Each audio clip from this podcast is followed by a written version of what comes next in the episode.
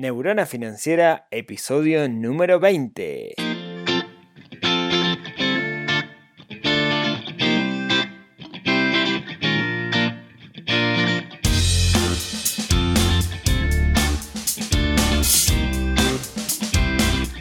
Bienvenidos al podcast de Neurona Financiera, donde hablamos de finanzas personales, donde hablamos de inversión, donde intentamos dominar el sutil arte del dinero y no que el dinero nos domine a nosotros.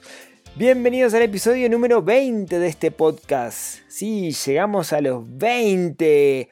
Cosa que parecía increíble cuando, cuando arrancamos hace 20 semanas clavadito. Que, bueno, que era un experimento esto y por suerte el feedback ha sido sumamente positivo. Así que estoy recontra contento. Muchas gracias a todos los que, los que están ahí los que escuchan, los que se enganchan y van para atrás y escuchan todos los capítulos, los que están dementes y me dicen que se escucharon todos los capítulos en un día porque encontraron uno y fueron para atrás. Así que a todos, muchísimas gracias. Esto lo construimos entre todos y hoy en particular un día súper especial porque lo que vamos a hacer es contestar preguntas de los usuarios. Ustedes saben que me pueden mandar preguntas en neuronafinanciera.com barra contacto me mandan preguntas, yo las voy acumulando y eh, hacemos un, cada tanto un episodio del podcast contestando todas esas, esas preguntas que, surgen. Pero antes, porque a veces me olvido, déjenme presentarme. Mi nombre es Rodrigo Álvarez, soy el creador de neuronafinanciera.com, un sitio web donde hablamos de todo este tema de, dinero. Soy autor del libro eh, Finanzas Ninja. Todos los que me están preguntando sobre el libro, a ver, eh, lo pueden conseguir en la editorial. El libro ya tiene cuatro años y, pico, eh, hace bastante tiempo que no se ve por, las librerías, excepto que lo pidan, entonces lo piden a fin de siglo, que es la editorial, y se, lo llevan. Em, así entre nosotros no digan nada, se vencen los derechos en el año que viene, en julio, agosto, y la idea ahí es liberarlo, modificarlo un poquito y, liberarlo, pero no digan nada a la gente de la editorial, les, pido, les pido por favor. Bueno, les cuento eh, que estoy en México en este momento. Ustedes estarán pensando, ¿cómo viaja este botija? La semana anterior estuvo en Dubai, una semana en Montevideo y otra semana en México. La verdad que me agarró una tirada de viajes larga que me, está partiendo al medio. Fíjense, tengo 10 horas de diferencia con Dubai, que era lo que tengo acostumbrado hace, hace unos días. Pero vamos arriba, no pasa nada. Espero que sea el último viaje del, año. Em, les quería recordar que la semana que viene la semana que viene salto derecho de, Ciudad de México y voy a estar en Salto. En particular ya tengo los datos, voy a estar el 22 del 11, o sea el 22 de la semana que viene, que es el jueves, a las 7 de la tarde en Palacio Córdoba, la dirección es Uruguay 202. Eh, voy a estar charlando un poco sobre finanzas personales, sobre los desafíos que uno se encuentra en su vida con respecto a las finanzas y algunas técnicas que nos pueden ayudar a superar los problemas que nos, que nos vamos encontrando. Va a ser una, conversación más que una charla. Esto está organizado por la gente de Social Lab y voy invitado por, por, República FAP. Va a estar muy bueno, como les decía, me, encanta ir al interior. Eh, estoy abierto a propuestas, eh, si estoy, yo no tengo problema en, ir. Así que bueno, los que estén por ahí por la vuelta, eh, nos vemos la semana que viene en, Salto. La verdad que súper contento con, ir. Hace un tiempito que, no voy. Tengo una historia re divertida la última vez que fui a Salto, pero en otro momento se las cuento. Eh, y, sobre todo quiero agradecer, yo le comentaba la semana pasada que tenía muchas ganas de, ya que estaba en Salto, quedarme por ahí el fin de semana. Quiero agradecer a, un amigo, un gran amigo que, me lo hice gracias a, a Neurona Financiera, que es Nicolás Rodríguez. Nicolás Rodríguez es uno de esos eh, emprendedores eh, por, por, naturaleza.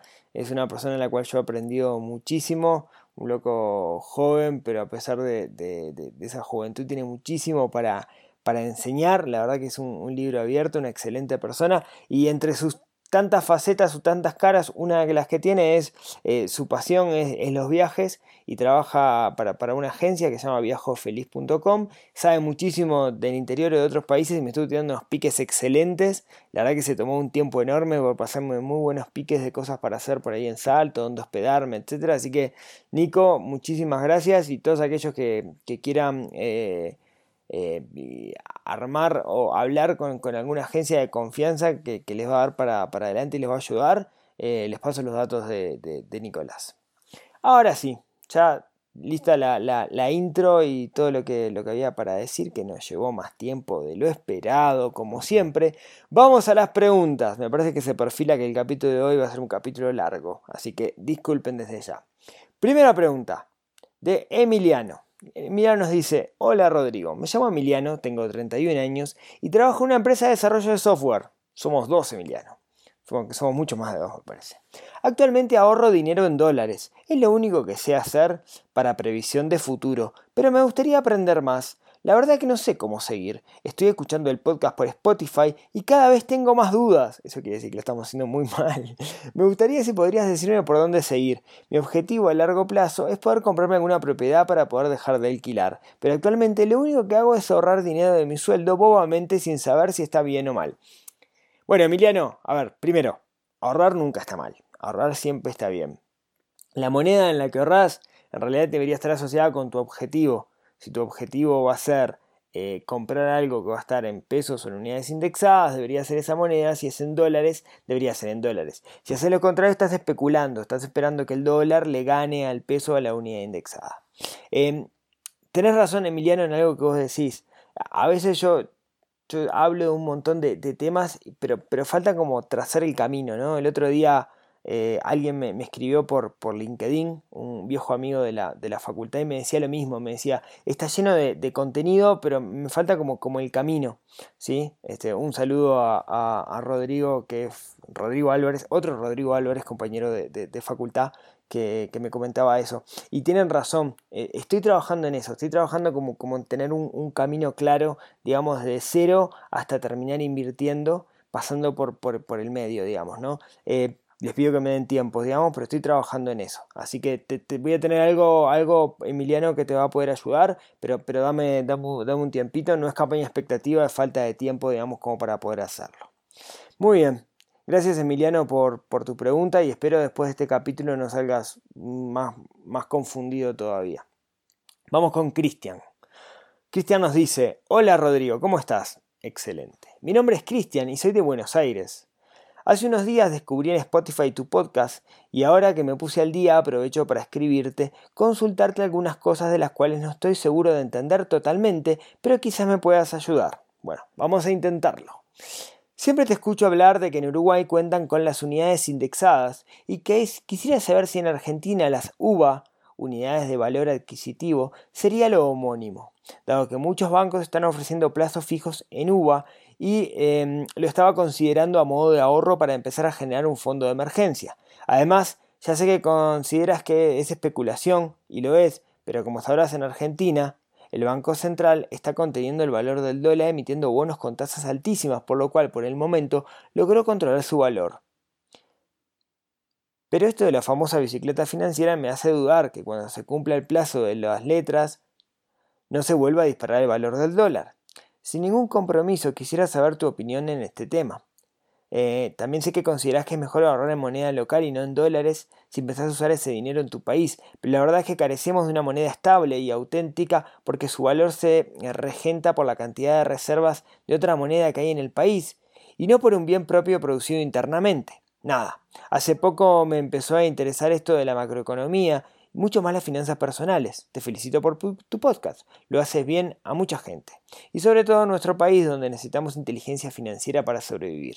Mucha suerte y seguí metiéndole para adelante. ¡Wow! ¡Qué excelente pregunta que me haces, Cristian! Confieso tuve que estudiar, digamos, porque no sabía lo, de, la, lo de la UA. A ver, Cristian, en Argentina no existe algo como la unidad indexada. La unidad indexada básicamente sigue los precios al consumidor, el IPC, y en Argentina, hasta donde yo sé, no hay. ¿Qué es la uva? Bueno, me fui a investigar, digamos, y la uva lo que es es la milésima parte del el índice de la construcción, ¿sí? el ICC. ¿Qué es el índice de la, construcción? Básicamente lo que está diciendo es, eh, eh, eh, la uva lo que acompaña es cuánto cuesta construir una propiedad. Entonces, lo que vos deberías fijarte es si lo que aumenta el índice de la construcción es mayor o menor que la inflación. Si te fijas en el sitio del INDEC, si quieres dejo en, las, notas del programa, dejo el link al informe, dice que el índice de la construcción en, en septiembre, digamos, en el año, el año móvil, o sea, de septiembre de este año a septiembre del 2017, fue de 36%. Entonces, la uva, solamente por tener uvas, eh, suena raro esto de la uva, ¿no? Es V cortada porque es unidad de valor adquisitivo, no, no la uva de, comer. Eh, solamente por tenerla, tenés, eh, lo que estás ganando es un 36%. ¿sí? Entonces, dado que la inflación anda por ahí, parecería que es una buena herramienta para contener la inflación. A ver, es verdad lo que yo digo que uno debería ahorrar en, la moneda en la cual digamos, va a consumir. Pero en realidad uno, no, en tu caso, no, consumís en pesos argentinos. Conoces un peso argentino más la inflación. Por eso la unidad indexada está buenísima. Ustedes no la tienen. Entonces lo que hay que ver es si la UA, que está parada arriba del índice de la construcción, le gana a la inflación. Te cuento que en Uruguay le gana. El índice de la construcción, el ICC, eh, si no me equivoco, el año pasado estuvo en el entorno del 12%. Eh, y la inflación en, el 8, o sea, le ganó como 4 puntos, que estaba, está bastante bien. ¿sí? Entonces, eso es lo que te tienes que fijar y eso está en la, en la, en la página del INDEC. Ahí lo que tienes que ver es si le crees al INDEC. ¿no? Nosotros acá con el Instituto Nacional de Estadística, nosotros en Uruguay le creemos. O sea, sabemos que lo que nos dice el INDEC eh, eh, no, no, está, o al menos no, no está influenciado políticamente. Entonces, eso es lo que te tienes que fijar. Y no está mal, digamos, ahorrar en, otras monedas. En realidad, el ideal sería la, diversificación. En particular, porque no tenés la moneda en la cual vos consumís, que es una moneda de pesos argentinos más inflación, que es lo que en Uruguay tenemos con la unidad indexada. ¿sí? Entonces, me encantó la pregunta, me hizo, me hizo estudiar bastante. Muchas gracias, Cristian. Espero haberte aclarado y si no, cualquier cosa, me escribes eh, o me escribes directo por el formulario de contacto y, seguimos charlando. Así que Cristian, muchísimas gracias. Ahora pasamos a la pregunta de Julián. Julián nos dice, hola Rodrigo, encontré tu podcast en Spotify y me son de mucha ayuda. Bueno, me alegro que así sea, es la idea, Julián. Soy de Argentina, capital. Mudado a Bariloche hace 10 años, qué lindo.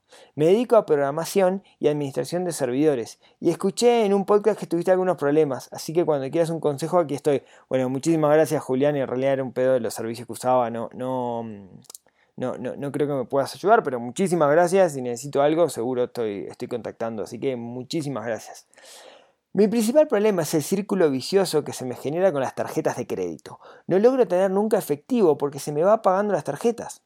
Y luego costeo el mes a pura tarjeta. Por suerte nunca pago el mínimo, pero igual es algo que me molesta. Mi intención, con la ayuda de tus audios, es romper ese círculo, romper las tarjetas y solo quedarme con alguna una para comprar online eh, donde no quede a otra. Por otro lado, quería saber tu opinión sobre el seguro de vida retiro ahorro. Me ofrecen un tentador en, en de binaria, pero no sé si vale la pena y si tiene alguna letra chica y no conviene. Muchas gracias por tus aportes a la comunidad y a la sociedad. Por favor, Julián, un, gusto para, para, mí. Qué lindo vivir en Bariloche. No conozco Bariloche. Estuve, estuve en el sur, en Puerto, en Puerto Montt, allá en, Chile, pero no, no, no, al lado de, Bariloche. Es, un pendiente. Organizate, Julián, una charla o algo y me voy para, para Bariloche. Estaría, estaría bueno. Bueno, Vamos a lo importante. El tema de la tarjeta de crédito es complicadísimo, porque vos ahora lo que estás es en lo que en una carrera, ¿no? Eh, algo estilo la, carrera en la rata, no, no puedes salir, digamos. Entonces, la forma de salir básicamente es esperar, empezar a generar un colchoncito de dinero de forma tal de que puedas tener ese colchón para no clavarte con la tarjeta el próximo mes. O sea, esto es un trabajo de de, alguna manera de hormiga, ¿no? O sea, lo que tenés que hacer primero es minimizar la cantidad de tarjetas, quédate con, una y usa esa tarjeta y las demás anda eliminándolas de, a poco. ¿sí? Seguro consumís menos, digamos, por los límites que tiene la, propia tarjeta. Y luego la idea sería que intentes no consumir todo con tarjeta, sino que, que vayas de repente con la tarjeta de débito, que vayas sobre la cuenta bancaria y no la tarjeta de crédito. Recordemos que la tarjeta de débito va sobre la cuenta, la tarjeta de crédito es dinero que le prestas al banco y luego se lo tienes que devolver. Y el banco juega con que vos te no se lo devuelvas todo para cobrarte los intereses. Pero gradual, digamos, ¿no? Si haces un, plan, si sos programador, digamos, a Excel le tenés que hacer muy bien, eh, eh, te tienen que gustar las matemáticas. Si haces un plancito mes a mes de cuánto puedes ahorrar para ir generando un fondo, vas a ver que lo puedes lograr.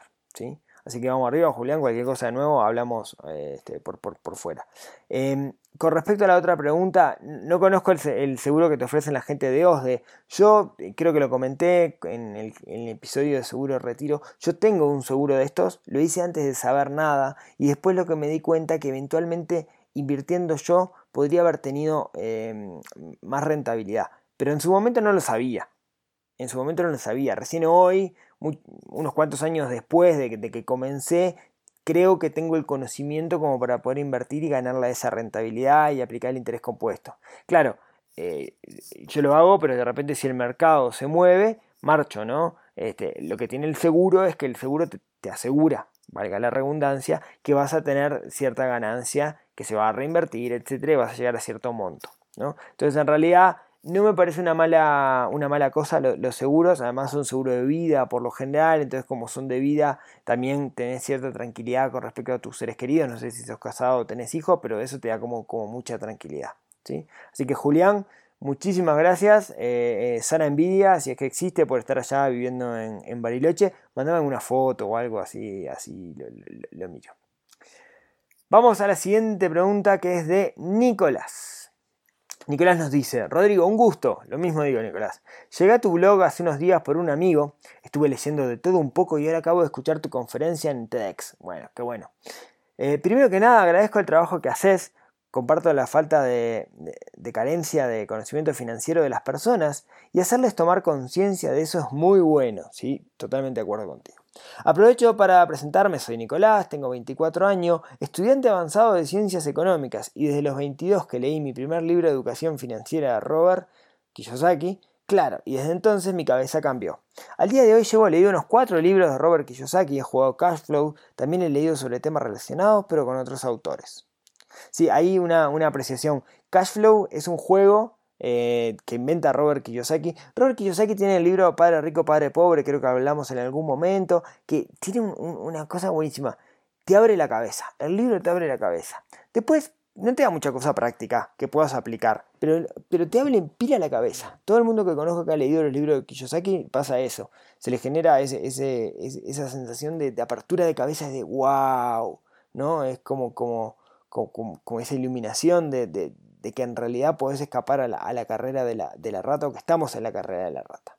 Y el cash flow es un juego justamente en el cual uno va, eh, uno tiene digamos cierto rol, cierta cantidad de dinero, cierta ganancia, ciertos gastos y tiene que jugar con eso. La verdad que es un juego re, divertido, yo lo jugué en algún momento y es súper, súper divertido, aquellos que puedan se los, se los recomiendo. Bueno, eh, nos decía Nicolás, Comparto totalmente tu filosofía y lo entiendo perfectamente. Lo único para agregar, considero que eh, lo que te da el dinero no, es el activo propiamente dicho, sino lo que sabes sobre ese activo. La historia y el presente demuestra que hasta invirtiendo en oro se puede perder dinero. En este momento estoy leyendo y estudiando sobre mercados financieros. Pues muy bien, Nicolás, me, alegro mucho, sí, de acuerdo, de acuerdo contigo. Hay algunos autores también que dicen que la inversión en realidad no tiene riesgo, porque si vos sabés que estás invirtiendo y tenés el control, nunca vas a tener riesgo. Por otro lado, aportando a tu filosofía sobre el tiempo, te recomiendo un libro muy bueno que te dejará pensando un rato. Se llama El vendedor de tiempo, del español Fernando Trías de Bes. Es cortito, 80 páginas aproximadamente y lo encontrás en PDF en Google sin problemas. Perfecto, muchas gracias por la recomendación. Eh, lo, voy a, lo voy a buscar, lo voy a bajar, lo, voy a leer y cualquier cosa lo, reseñamos por aquí. Eh, Nicolás no tenía una, pregunta, pero me parece que por esta recomendación lo, lo puse en la lista porque valía la pena. Muchísimas gracias, Nicolás. Vamos a la siguiente pregunta y madre mía, cómo estamos con el tiempo, que es de Gabriela. Gabriela nos dice, hola Rodrigo, ¿cómo estás? Pero súper bien un poco cliché, pero primero que nada quiero felicitarte por Neurona Financiera. Bueno, muchas gracias. Hace un par de meses la, descubrí a través de Infonegocios. Creo que te hicieron una entrevista. Sí, la entrevista de Infonegocios terrible. La, creo que la peor nota que me han hecho en, la vida. No sé cómo, cómo llegaste porque eh, no, me pusieron mucho cariño. La verdad. Eh, pero bueno, un saludo a la gente de Infonegocios que no me escucha. Eh, y me leí tus artículos en una semana. Estás loca, son como 500 artículos. Eh, reentusiasmada. Me parece que faltaba un sitio como el tuyo, con alguien con los pies sobre la tierra y dando consejos bien prácticos. Y lo mejor, súper claros. Es un espacio que se precisaba. Muchas gracias por la iniciativa. Por favor, Gabriela, eh, un, placer. Quería pedirte tu opinión sobre las obligaciones negociables de Conaprole. Tengo 12 mil dólares invertidos ahí y he pasado muchos nervios estos meses con el conflicto sindical y los rumores que la empresa puede venderse. No sé si esto afectará mi inversión. Realmente estoy pensando en retirarme en diciembre, que es cuando puedo salirme. Pero me cuesta la decisión, porque las encuentro re prácticas y además no tengo que pagar comisión. Para mí, valen la pena. Te pido tu opinión. Y si tal vez tienes alguna otra opción para invertir con montos bajos, entre 12 y 20 mil dólares, Gabriela, eso no es bajo, bajos son mil dólares o son 500 pesos. He leído tus artículos sobre bonos del Estado uruguayo, pero no me atrae el plazo de 7 años. Me gustaría algo más corto. Rodrigo, gracias desde ya. Espero que puedas responderme. Me, me, tomé el atrevimiento de consultarte ya que sos muy generoso compartiendo información. Te mando un saludo desde Maldonado. Gabriela, muchísimas gracias, excelente tus tu preguntas. Em, a ver, arranquemos del principio. Primero, 12 estás invirtiendo 12 mil dólares, muchísima más plata de lo que está invirtiendo cualquier uruguayo, promedio, ¿no? Cualquier uruguayo no, pero promedio, digamos, ya estás eh, en la punta de la pirámide. Así que no es poca plata, es, muchísima plata para, invertir, digamos, ¿no? Así que, hay que hay que sacarle el jugo. Bueno, con ahorro. ¿Cuál es el tema que tiene con ahorro? Eh, Independiente del riesgo que pueda llegar a tener, Conaprona es una empresa bastante emblemática en, Uruguay. Eh, no sé, digamos que si el riesgo es, real, sería raro que se vendiera o que cerrara Conaprona, no sería el mismo Uruguay.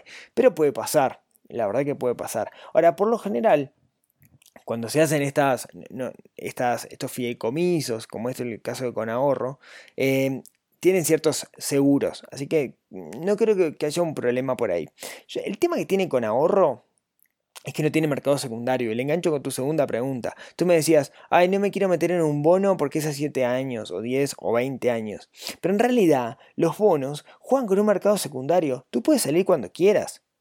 Simplemente los vendes en el mercado secundario y eh, así como Gabriela los vende, Juan los compra al precio de mercado. Entonces, no es que quedes atado hasta que se termine, hasta que se cierre el bono, ¿no? Hasta, que, hasta la fecha, digamos, donde, donde el bono debe, deba pagar, ¿no? Bueno, con, con, ahorro, por lo general sí te tenés que dar porque no hay mercado secundario. Como es mucho menos volumen, no hay gente por ahí interesada en comprarlo. Entonces sí te tenés que quedar hasta que cierre. Pero sin embargo, los otros instrumentos no, puedes salir cuando quieras. A mí me parece que, mm, no, recuerdo ahora la rentabilidad de con ahorro, pero no era mucha, eran dólares y no era mucha. Me parece que es, posible conseguirla con algunos otros instrumentos.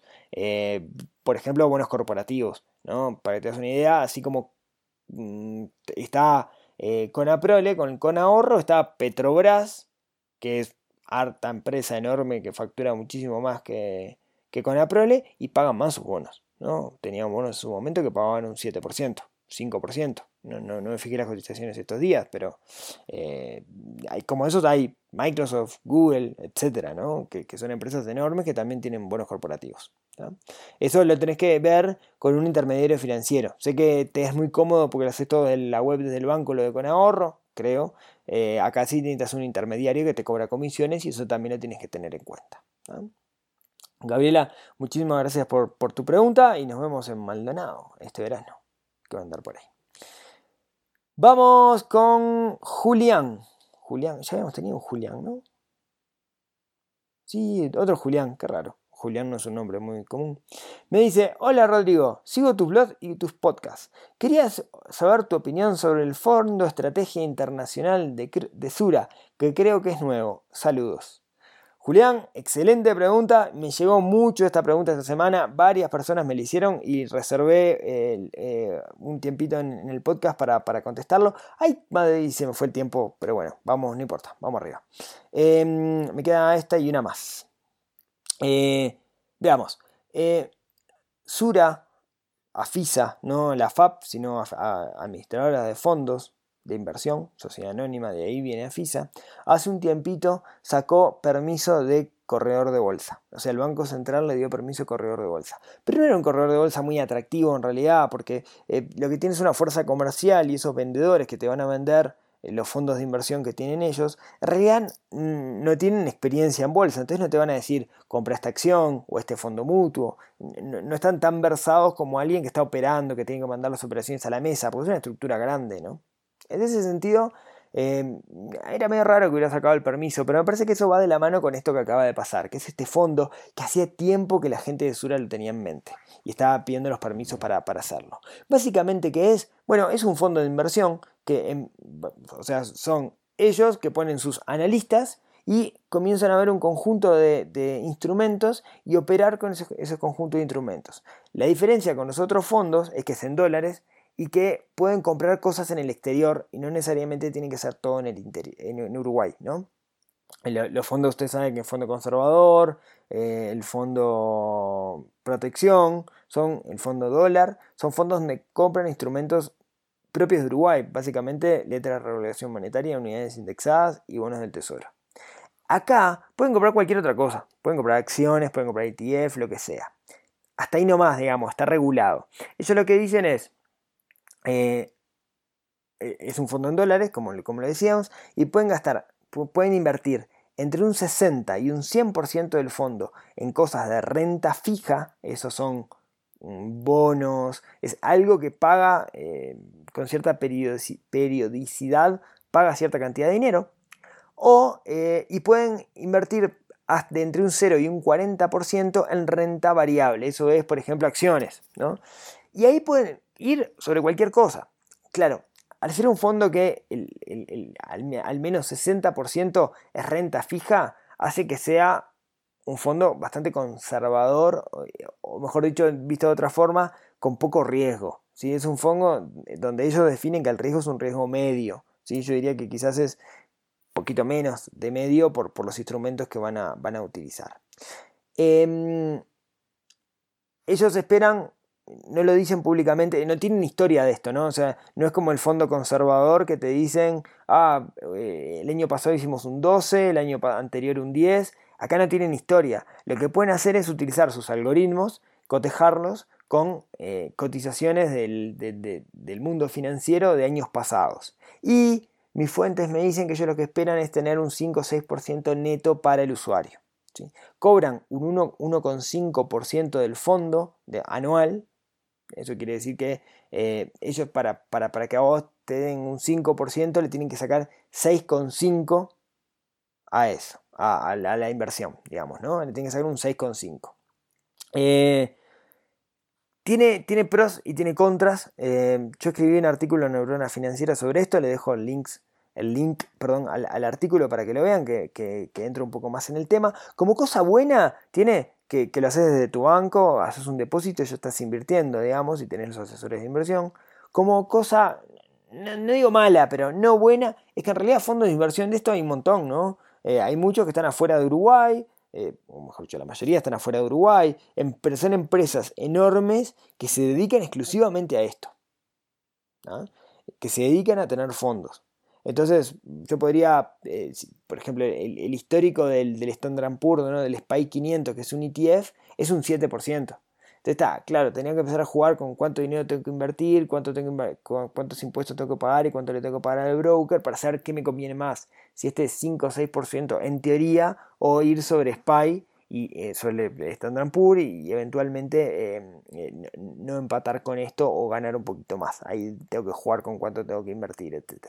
Entonces, por ese lado, me parece que está bueno que aparezcan estas cosas. Me parece que 1,5 es mucho eh, de, comisión que cobran y ojalá les vaya bien. Ojalá este, puedan sacar, no sé, un 9% y, y mucha gente se meta. ¿sí? Ojalá, ojalá. En particular lo que, lo que pasa es que está compitiendo fuertemente con Conexión Ganadera.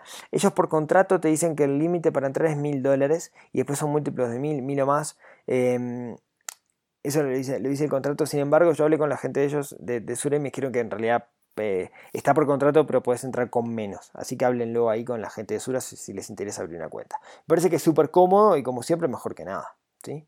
Entonces, bueno, eh, más o menos eso. Julián, voy medio rápido porque me fui salado de tiempo. Igual de todas formas, em, dejé un artículo eh, en las notas del programa. Cuando digo las notas del programa me refiero en neuronafinanciera.com. Eh, ahí está en la lista de todos los programas y, en, este programa en particular, en el programa 20, hay, hay, un artículo y ahí es donde están las, las, notas. Y tengo una más, pero no me va a entrar porque ya voy como media hora, perdón, disculpen, sorry, se fue larguísimo esto, así que les pido un millón de, disculpas. Seguimos la que viene. Eh, muchísimas gracias por escucharme hasta acá. Como siempre, espero haber aclarado las dudas. Si tienen más dudas, neuronalfinanciera.com barra contacto. Y nos vemos el miércoles que viene. Como siempre, muchas gracias por los me gusta en iBox, por los me gusta y las estrellitas en, en podcast de Apple, en iTunes. Muchas gracias por los que me agregan a su biblioteca en Spotify, por comentarles a sus amigos, eh, a sus padres, a sus madres. Y nos vemos el próximo miércoles en otro episodio vertiginoso de esto que se llama el podcast de Neurona Financiera. Hasta el miércoles y muchas gracias.